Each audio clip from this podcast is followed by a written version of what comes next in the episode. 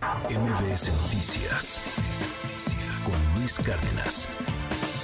Ya les adelantábamos a finales de 2023, pues que este año estaríamos pagando pues mucho más de lo que estamos acostumbrados por los vuelos, sobre todo aquí en la Ciudad de México, quienes salimos de este punto eh, del país hacia otras partes de la República, a vuelos también internacionales, porque pues se actualizaron las tarifas, eh, la famosa TUA, la tarifa de uso aeroportuario, y pues también las aerolíneas estarán sufriendo los aumentos que se fueron también anunciados eh, a finales del año pasado, pues para todo lo que tiene que ver con sus servicios aeroportuarios. Y de esto queremos platicar esta mañana con José Alonso Torres. Él es el secretario de prensa de ASPA. José Alonso, muchos, muchas gracias por acompañarnos este martes 2 de enero.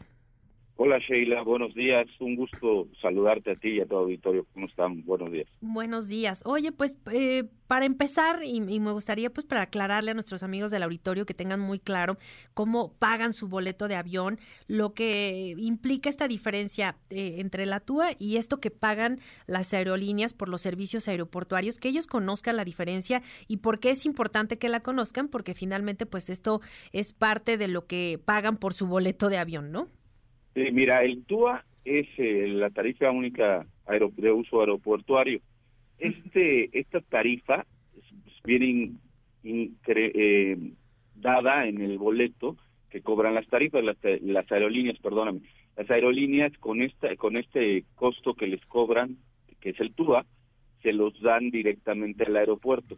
Esta tarifa sirve para el mejoramiento de la infraestructura, de las operaciones, de los servicios, etcétera, etcétera, que como podemos ver, pues en el aeropuerto, eh, lamentablemente, que genera muchísimo dinero, no se va a este tipo de, de, costos, ¿no? Entonces, eh, bueno, se va a pagar los bonos del cancelado aeropuerto, nuevo aeropuerto de la Ciudad de México, y no se invierte realmente en el aeropuerto de la Ciudad de México para mejorar los servicios que todos que debíamos de tener todos como el gran aeropuerto que es el mejor o bueno el más importante de Latinoamérica no el mejor pero el más importante sí. Y por otro lado los costos que se les incrementaron en un 67% esos van directamente a las aerolíneas. El TUA lo tiene que pagar el el, pasajero. pasajero sí o sí porque es viene eh, viene impreso en su en su implementado en su boleto no y por otro lado, los costos que subieron sobre la, pernocta de las plataformas, el ascenso y descenso de los pasajeros, etcétera, bueno, se va a las aerolíneas. Pero las aerolíneas, aquí siempre hay un margen de ganancia muy pequeño, el 1%, el 2%, etcétera, etcétera. Entonces, su gasto de operación de una aerolínea es del 14%. O sea, esta, esta situación del ascenso y descenso, pernoctas de pasajeros, etcétera, de los aterrizajes de las aeronaves, repercute en el 14% de la operación. Con este incremento, el 67% del 14 sería el 17%. Entonces, pues las aerolíneas obviamente no van a poder sortear este costo y va a impactar en el boleto del, pasajero. Es el segundo costo más alto que tienen las aerolíneas después del, del, combustible. El combustible es el más caro eh, que pagan normalmente y luego el costo operacional este que están incrementando en el 67% y de ahí pues la renta de las aeronaves, sueldos, etcétera, ciertas cosas que gastan las, eh, las aerolíneas, pero definitivamente va a tener que impactar en el costo de lo que pagamos los mexicanos que salimos desde el aeropuerto internacional de la Ciudad de México. Si tomamos en cuenta pues el aumento de, de la tarifa de, de, uso aeroportuario TUA, pues eh, que se incrementa en un 3.2%, entiendo a partir pues ya de este año más más lo que pagan las aerolíneas, bueno, pues se calculaba que aproximadamente estaríamos pagando un 77% más en, en los en los boletos de avión. No, no, no, no, es así. No, no, no va a ser.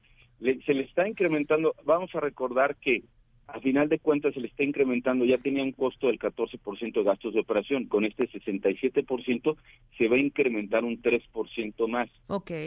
Pero el TUA, pues obviamente, y también algo muy importante ahí, Sheila, eh, van a reducir a partir del 8 de enero, en eso habían quedado, que esperemos que no sea así, eh, van a reducir de 52 operaciones por hora de despegues o aterrizaje, le llaman slots, es, cualquier despegue o cualquier aterrizaje, lo van a reducir de 52 a 43 operaciones por hora. Esto obviamente tiene implicaciones económicas también para, para los pasajeros. ¿Por qué? Porque obviamente va a haber menor oferta y hay mucha demanda por vuelos desde la Ciudad de México. Y por una regla mercantil, obviamente, a menor eh, oferta y mucha demanda, pues se incrementan los costos de los boletos. Entonces, bueno, a final de cuentas, eh, el aeropuerto de la Ciudad de México, pues parece que le están queriendo meter el pie y, y, se lo siguen metiendo con este tipo de políticas y este tipo de incrementos de costos, que a final de cuentas siempre los pasajeros los van a acabar pagando, ¿no? Y Ahora, también por otro lado, te digo, ellos aducen que es una, que es por seguridad aérea, etcétera.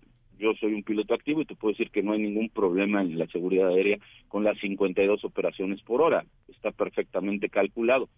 Nada más eh, ellos lo tratan de reducir. Hay problema en cuanto a la llegada a las posiciones, la plataforma y todo esto, pero pues esto definitivamente es, es un costo que se debió de haber hecho desde hace muchos años en infraestructura en el aeropuerto no porque sea peligroso, para nada, con 52 operaciones te da perfectamente.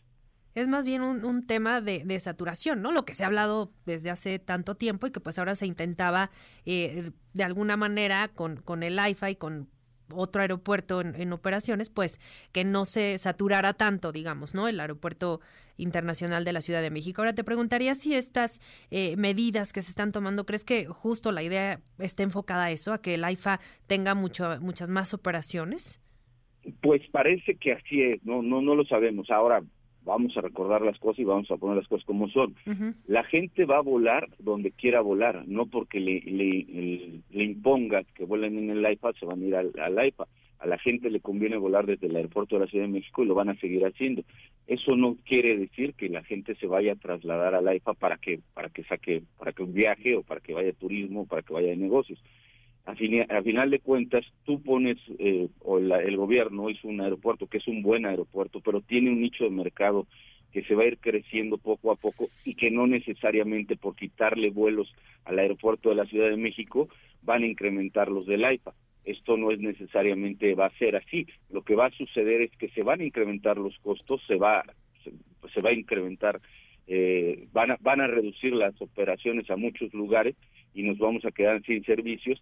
Y lo que se y lo que tiene que hacer el gobierno definitivamente es invertir en este aeropuerto que conecta muchísimas ciudades del mundo. O sea vienen viene gente de, de Italia y conecta a Puerto Vallarta o viene gente de Japón y conecta a Chetumal etcétera.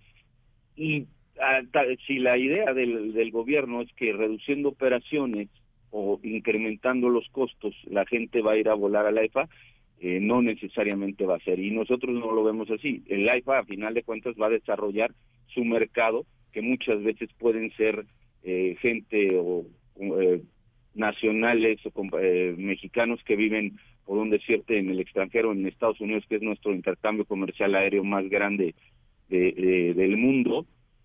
Y a lo mejor la gente que vive allá y que es de Hidalgo, la gente que vive allá y que es del Estado de México, etcétera, pueden pueden tomar un vuelo mucho más con, más facilidad y moverse desde desde la IFA a ciertos lugares. O en algunos casos gente que tenga comercios en el lado norte de, de la Ciudad de México, ahí pueden volar a ciertas ciudades, también puede ser así. Pero definitivamente no por quitarle vuelos al aeropuerto de la Ciudad de México se van a incrementar los del AIFA, eso está errado. Y aparte está subiendo costos que a final de cuentas todos los mexicanos vamos a pagar, todos los que viajamos. Y además también eh, yo agregaría, y me gustaría también conocer tu opinión, pues sobre este reinicio de operaciones de Mexicana de Aviación, ¿no? El, el hecho de que pues tantos subsidios estén empleándose en este arranque de, de operaciones, pues porque así ha sido el plan, digamos, de negocio, eh, que pues además hay que decir, esta aerolínea, pues ahora del Estado mexicano, pues también eh, la, competencia será dura para las el resto de las aerolíneas eh, comerciales, pues porque los incentivos que va a tener Mexicana, pues son muy importantes a diferencia de cómo estarán y los costos que estarán pagando con esto que ya platicábamos al, al inicio de la conversación, pues del resto de las aerolíneas.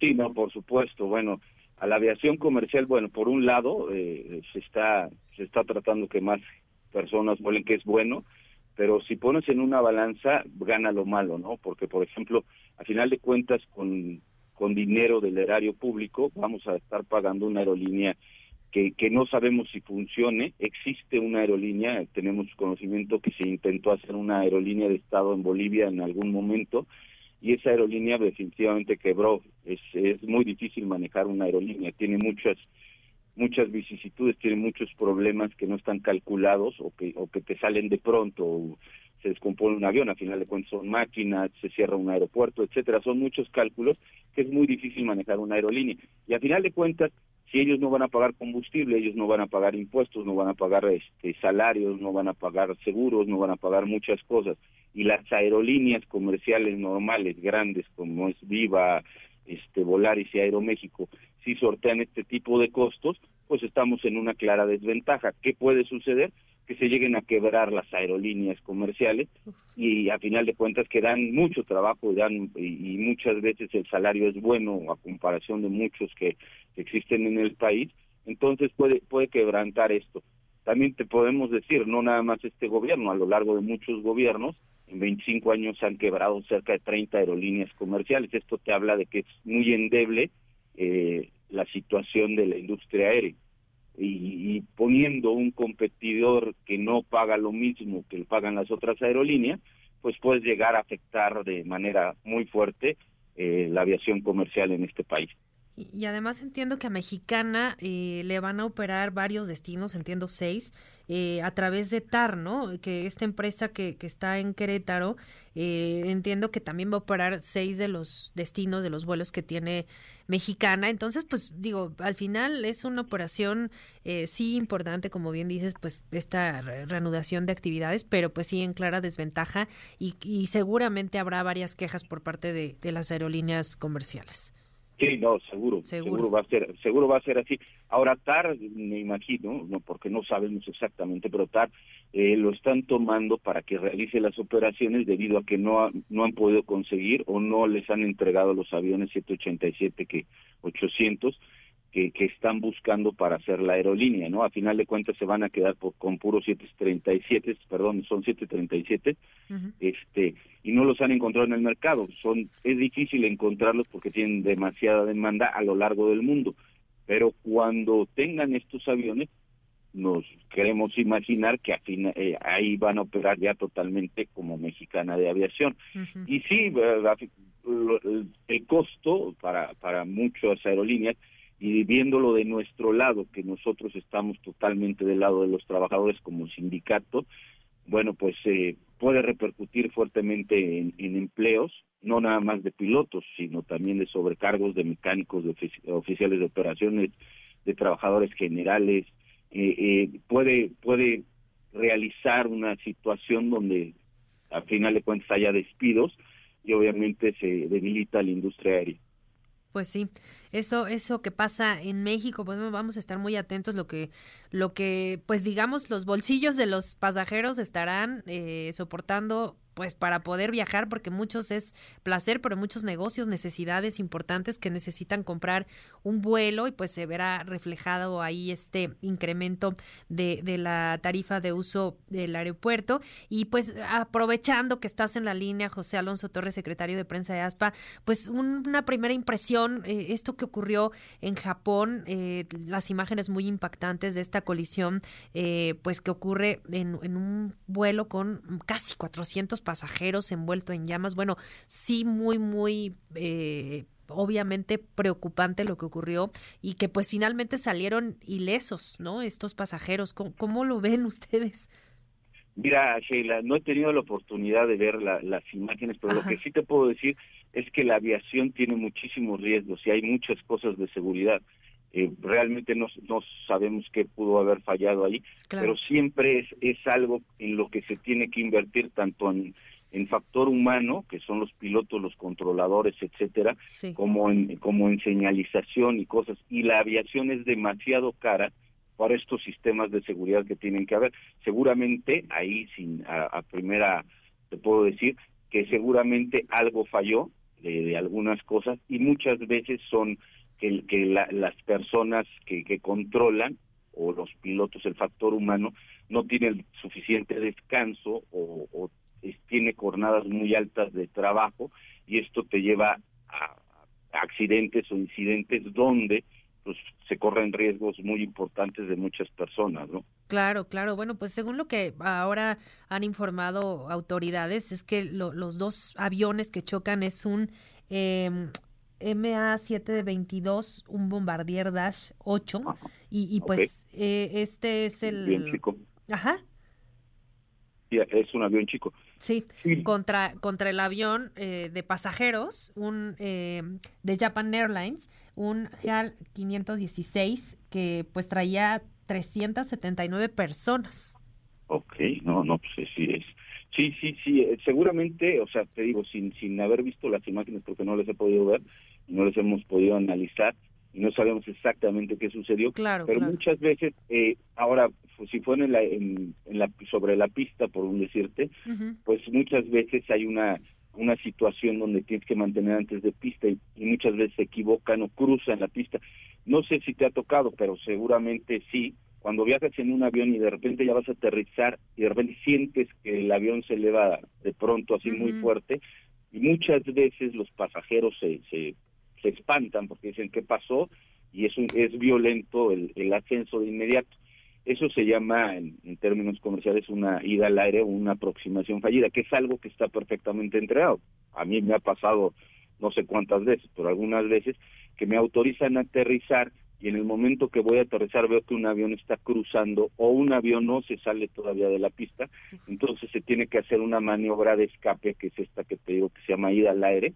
Entonces haces, haces, es algo entrenado, es algo que tienes que realizar, pero muchas veces por el cansancio, por muchísimas situaciones, porque no dormiste bien, porque los pilotos no están con la jornada que tienen que ser, a lo mejor tienen mucha jornada, o el otro, el que cruzó, este también tiene, tiene cansancio, tiene fatiga o alguna situación de esas, se dan este tipo de incidentes, no, sigue, no siguen las instrucciones, o el controlador muchas veces te da instrucciones de...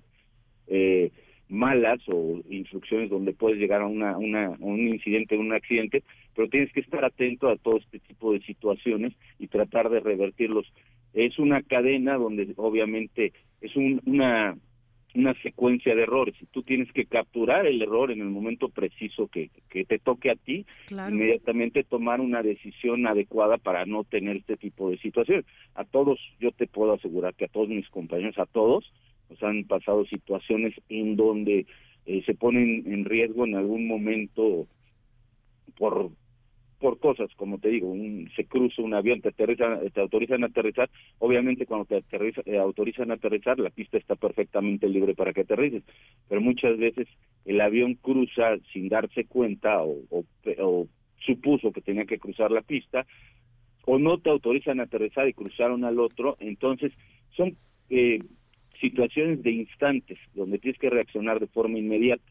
Y todo eso se entrena, obviamente con, con las horas de vuelo, volando en la noche, de madrugada, que el cuerpo no está hecho para volar o para trabajar en la noche y todo esto, pues tu reacción es, es menor. No queremos hacer una inculpar a nadie porque no se sabe exactamente qué, qué puede suceder ya hasta que se escuche la grabación y de lo que sucedió, pero puede, puede ser un error pues del piloto de Japan o del, del, Dash o puede ser del mismo controlador en donde la situación alguien no entendió bien y lamentablemente pues llegamos a este tipo de accidentes. Sí, pues ahí la, la enorme responsabilidad que, que tienen ustedes los pilotos eh, y la, la pericia y la capacitación, la experiencia, pues para poder en este caso pues de, de alguna manera eh, poder controlar de, alguna forma la situación y que los pasajeros pudieron salir ilesos hasta donde se sabe. Eh, no así ocurrió con eh, los tripulantes de la Guardia Costera, que ahí sí cinco lamentablemente se sabe perdieron la vida eh, y el piloto pues también del, del, del Airbus donde iban los casi 400 pasajeros pues también se sabe que salió quizás herido, pero pues con vida, ¿no? estos percances que pues no, nadie está exento, ¿no? De, como bien dices, De, un, accidente. No, no, por eso, por eso es importantísimo que la gente de, la aviación se profesionalice de la mejor manera y existan cursos, y existan entrenamientos, y existan eh, controles de calidad importantes para que todo este tipo de cosas, o sea, todos podemos fallar, porque todos podemos fallar, pero el chiste es minimizar los riesgos. Entonces, hay, hay muchas situaciones donde, bueno, la mayor cantidad de los accidentes en el mundo eh, suceden por, por cosas de cansancio o por cosas de mal entrenamiento o, o factores externos que, que en algún momento pues ya llegan a, a es una consecuencia de cosas, no siempre, siempre. Entonces, en el momento que al piloto le toca ya que le que le caiga este problema o que suceda algo fuera de lo normal, tiene que tener el entrenamiento y la capacidad mental y física para para para tratar de evitar este tipo de cosas que te digo muchas veces se entrenan el paro de motor el fuego en un motor este la ida al aire, este, la despresurización, son muchas cosas que entrenas en tus eh, exámenes periódicos y, es un control de, de, calidad riguroso, porque si tú repruebas un examen de esos, pues este lamentablemente te despiden de una compañía, entonces sí son control. Y los pilotos mexicanos no por echarnos flores, pero somos de, la, de las personas con con mejor ranking a nivel mundial para esto. Hay gente que se le dan las cosas como, por ejemplo, no sé, te este, voy a poner una analogía tonta si quieres, pero por ejemplo a los brasileños se les da mucho el fútbol y, nacen para jugar fútbol. Los pilotos mexicanos tenemos un muy buen ranking, somos pilotos muy capaces y a, lo largo del mundo, en todo el mundo hay pilotos mexicanos volando y, y, y normalmente contratan mucha gente estamos en un buen ranking de un buen entrenamiento y tenemos una buena capacidad ya innata muchas veces para hacer bien las cosas. Pues sí, de ahí que pues no hemos tenido afortunadamente tantos percances, tantos accidentes eh, en la aviación mexicana y bueno, pues eso habla de, como dices, del talento, de la capacidad y la experiencia de eh, los pilotos mexicanos. Pues eh, muchísimas gracias por estas reflexiones y también pues de bote pronto de esto que ocurrió en Japón, por darnos tus percepción, tus opiniones de lo que pudo haber pasado. Eh, y pues te agradezco enormemente, José Alonso Torres, secretario de prensa de, ASPA. No, no, gracias a ti, Sheila, un enorme abrazo y saludo lo mejor para tu auditorio y para ustedes y su grupo de trabajo. Muchas gracias igualmente. por la oportunidad.